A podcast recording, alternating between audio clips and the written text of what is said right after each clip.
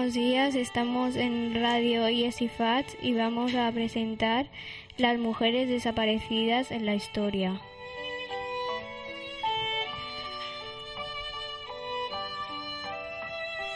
Construyeron la, vanguardia de este país. Fueron políticas, maestras, escri- escritoras, actrices, pensadoras, milic- milicianas y fueron perseguidas por ello.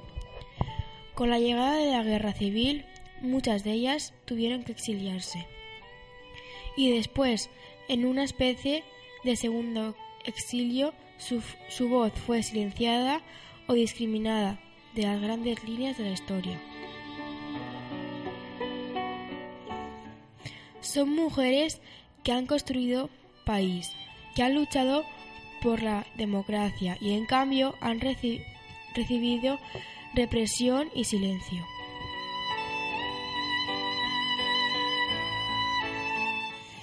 Su legado fue eliminado de un plumazo de la historia de España con la llegada de la dictadura. Sin la historia de las mujeres estaremos contando y recuperando la historia de la mitad de la so- sociedad.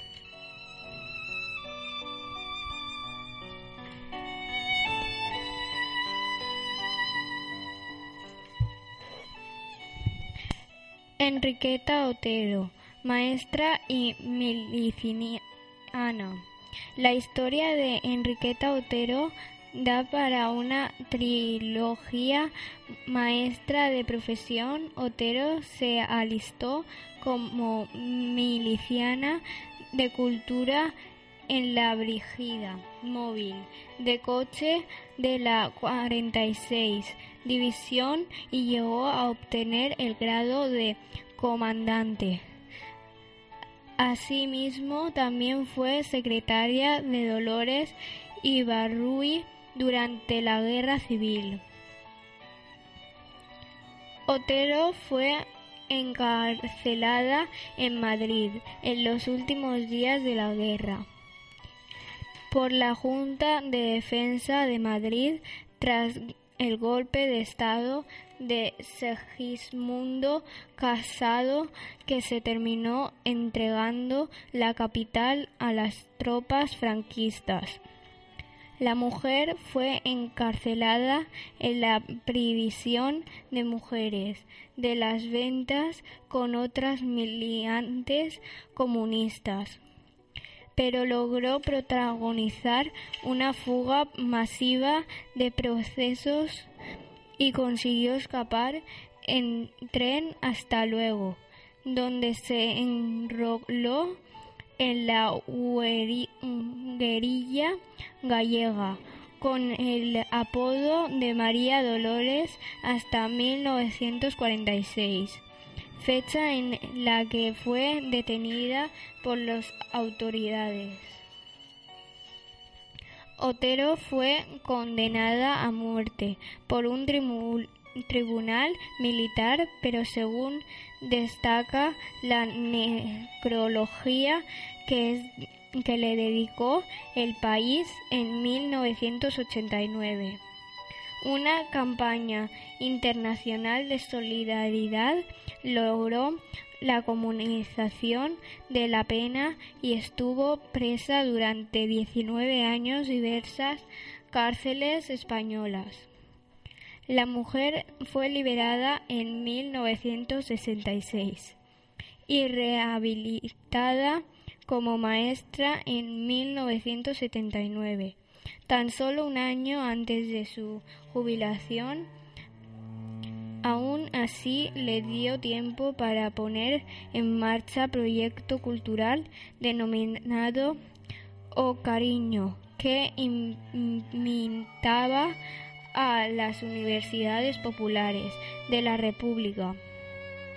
En 1977 fue candidata al Parlamento español en las listas del PCE.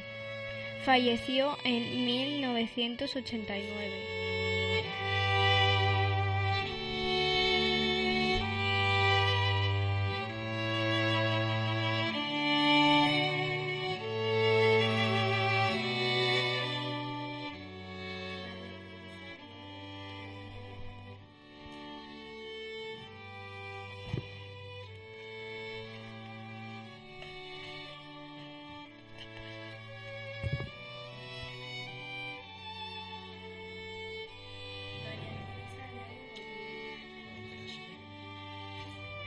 María Teresa León Goyiri, María Teresa Goyiri es un ejemplo de una mujer transgresora que nunca abandonó su lucha y compromiso social. La historia casi siempre traidora recuerda a María Teresa León como la mujer de Rafael Alberti, pero León Goiri fue mucho más. Ya de adolescentes comenzó a publicar artículos con enfoque feminista en el diario de Burgos. Fue una de las primeras mujeres que pudo divorciarse en España. Una de las pocas que pudo acudir a una universidad a principios del siglo XX.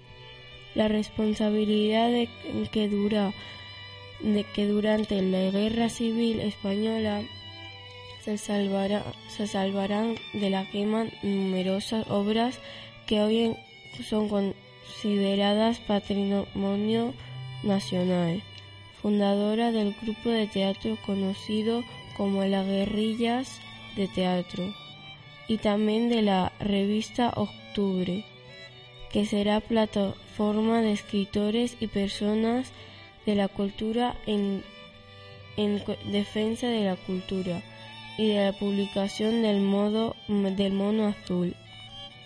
Así también fue secretaria de la Alianza de Escritores Antifascista. Tras la guerra civil se exilia junto a Rafael Alberti en Francia, Argentina e Italia. Regresó a España junto a Alberti en abril de 1977 con los primeros signos de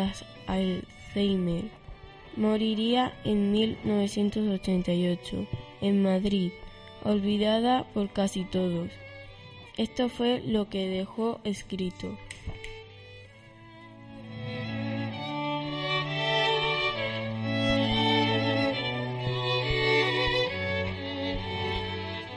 Siento que me hice del roce de tanta gente de la monjita, de la amiga de buen gusto, el tío abuelo casi emparado, emparedado, del chico de los pájaros, del beso, de la caricia, del insulto, del amigo del nos admiró, del que callado apretó los dientes y sentimos la mordedura. Todos, todos, somos los que no nos han hecho lentamente al correr tantos años. Cuando estamos definidamente seguros de ser nosotros, nos morimos.